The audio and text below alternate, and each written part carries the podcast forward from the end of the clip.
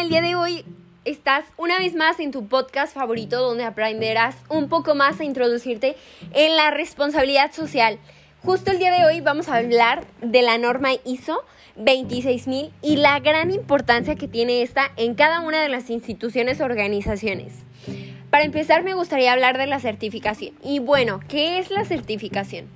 Bueno, la certificación es un protocolo establecido por alguna institución sustentada en una norma nacional o internacional.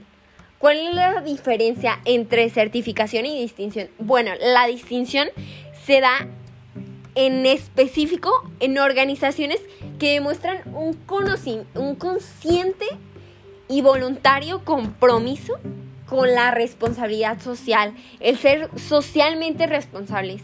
Y ahora sí, hablemos un poco más de cómo surgió la norma ISO 26000. Bueno, la norma ISO surge como necesidad de la de trabajar en una norma de responsabilidad social.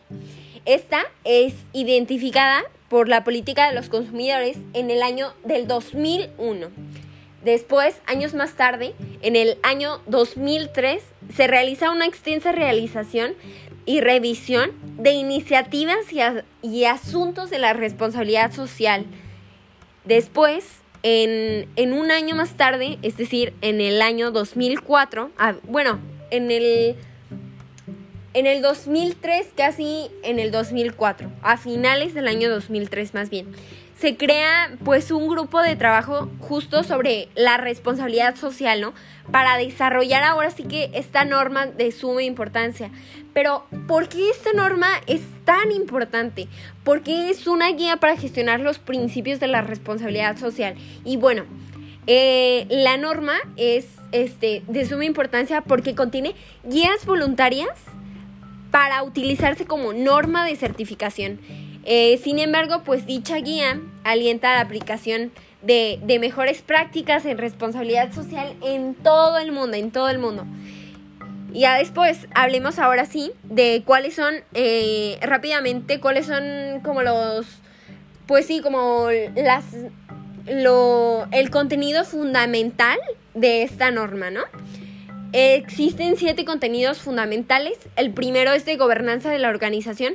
Justo es como que el liderazgo, o pues sí, principalmente el liderazgo como de los directores, que es como la base o el factor fundamental para gestionar una correcta responsabilidad social. Y después es derechos humanos, ¿no? La responsabilidad social requiere abarcar los derechos humanos en toda la estructura organizacional, promoviendo pues principalmente estos derechos.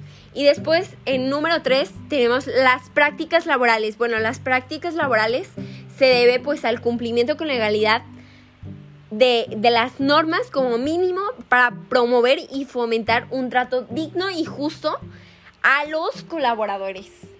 Después, en el medio ambiente, pues se debe de que, pues sí, o sea, que como que todas las acciones giren en base al cuidado del medio ambiente, ¿no? Que tenga como este impacto en el medio ambiente que cuidar como de esta parte.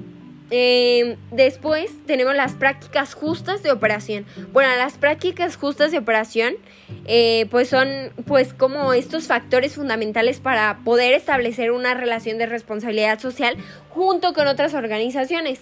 Y, y casi por último, para terminar, tenemos asuntos de consumidores. Bueno, la organización debe proveer políticas y un trato enfocado justo a la responsabilidad, a la protección y respeto al consumidor.